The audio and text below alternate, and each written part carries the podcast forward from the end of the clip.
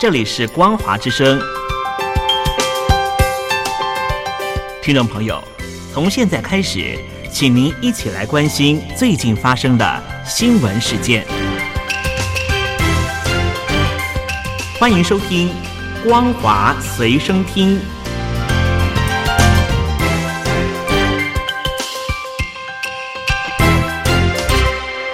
听众朋友您好，欢迎收听光华随身听，我是黄轩。今天是中华民国一百一十年一月十一号，星期一，带大家来关心重要的新闻讯息。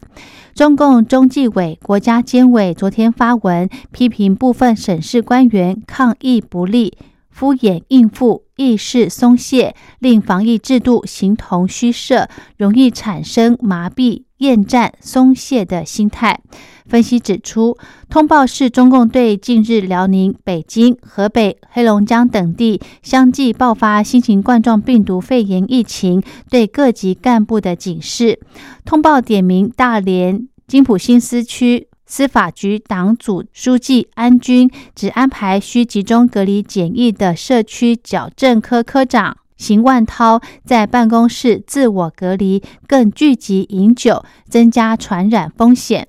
安军以及邢万涛都受到严重警告处分，并且遭到免职。另外，湖南省有村党支部书记肖强健涉嫌干扰疫情防控，拒绝参与志愿防疫工作，更发表不当言论，已经被停职。通报指出，近日多地的官员因为疫情防控遭到问责，受罚官员的职位包括副市长、副区长、卫健委主任。医院院长、乡镇党政班子成员、村党支部、乡镇干部，更有疫情指挥部成员和部门的负责人。通报指出，这个违规违纪的现象，为扩大党员干部敲响警钟。中国大陆中央气象台预报，新一股的冷空气紧接而至，北京在今天的气温。预料会达到负十度，伴随六级的阵风，风寒效应明显。广东一地一连两天的气温将再下降一到两度，深圳最低的气温甚至会跌到七度。根据报道，大陆寒冷天气持续，华东地区过去一天多处冰封，山东境内黄河河面结冰，黄河岸边随机测得厚度只有十七厘米。预估整个冰层厚度应该是五到二十厘米。中国大陆新型冠状病毒肺炎疫情日益严峻，大陆多省多地一开始都只是建议民众在春节期间少聚集。浙江省发通知，鼓励企业发放留港红包，让外地员工留在当地过节，并鼓励订单较多的企业春节仍开工，错峰放假。但目前传出多地返乡必须要报准的情况。根据报道，广东深圳市、梅州市以及河南南阳市新冠肺炎疫情防控指挥部在近日发布通知。全市各级党政机关、国企事业单位领导干部要带头在当地过春节。如果要离开该市，必须提前请示。其中，湖南的疫情防控指挥部下令，全县各级党政机关以及事业单位，还有国有企业工作人员，确定需要离开湖南的，必须要经过单位主要负责人批准，来报县指挥部备案。中共国务院新闻办公室昨天发布《新时代的中国国际发展合作白皮书》。白皮书表示，大陆国际发展合作规模稳步增长，并向亚洲、非洲地区最不发达国家和“一带一路”发展中国家倾斜。除了提供资金援助，也会透过援建项目、提供物资以及开展技术合作等创新方式并进。但中共的一带一路引发国际社会批评声浪，抨击是国家安全战略的延伸，是扩大全球影响力的债务陷阱外交。中共对合作国提供的通常是高利息贷款，一些国家抱怨，当合作国无法偿还债务时，中共就会趁机掠夺其战略资源。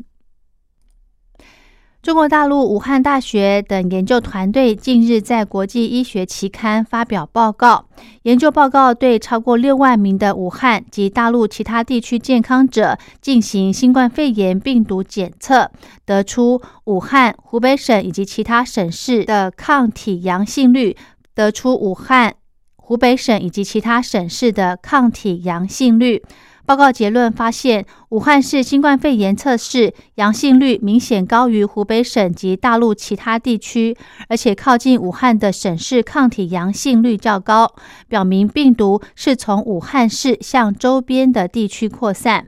报道指出，武汉有十六万八千人曾经感染新冠肺炎病毒，是官方公布感染数字的三倍，也揭示出三分之二无症状感染个案完全没有被算在官方感染的数据内。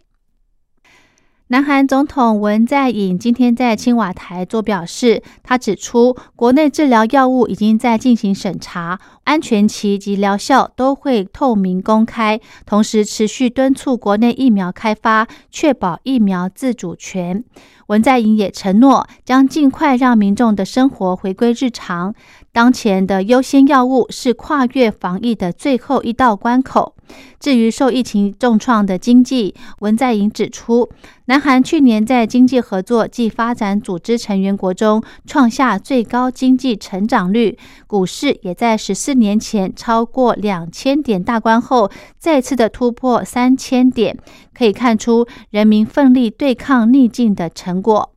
南韩至今累计了六万九千一百多例的确诊病例。根据中央防疫对策本部通报，截至今天凌晨零时起，境内确诊又新增了四百五十一例，时隔四十一天降到五百例以下。近一周的社区感染日均确诊人数也降到了六百五十五点四例。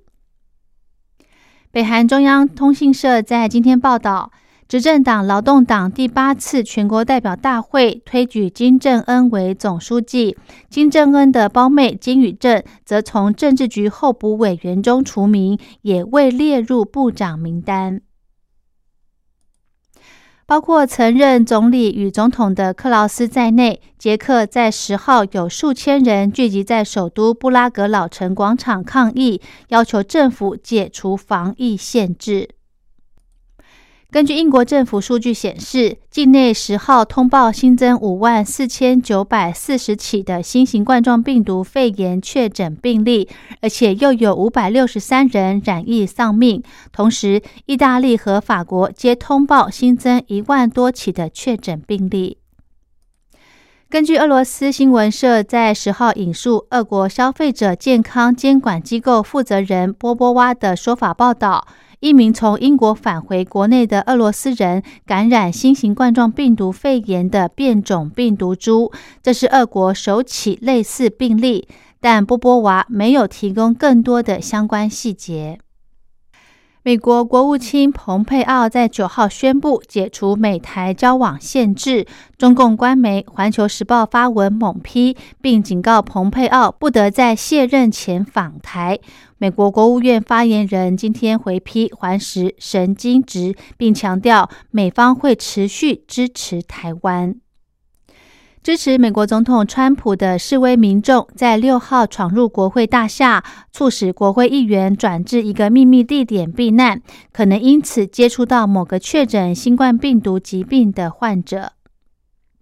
联合国秘书长古特瑞斯今天向安理会五个常任理事国表示，他有意寻求连任秘书长。印度将从十六号开始展开新冠肺炎疫苗的接种工作，首批三亿人将免费施打疫苗，包括医疗护理人员、第一线抗疫人员大约三千万人，以及两亿七千万名五十岁以上以及其他高危险的民众。好的，以上就是今天的光华随身听，感谢您的收听，我们下次再会。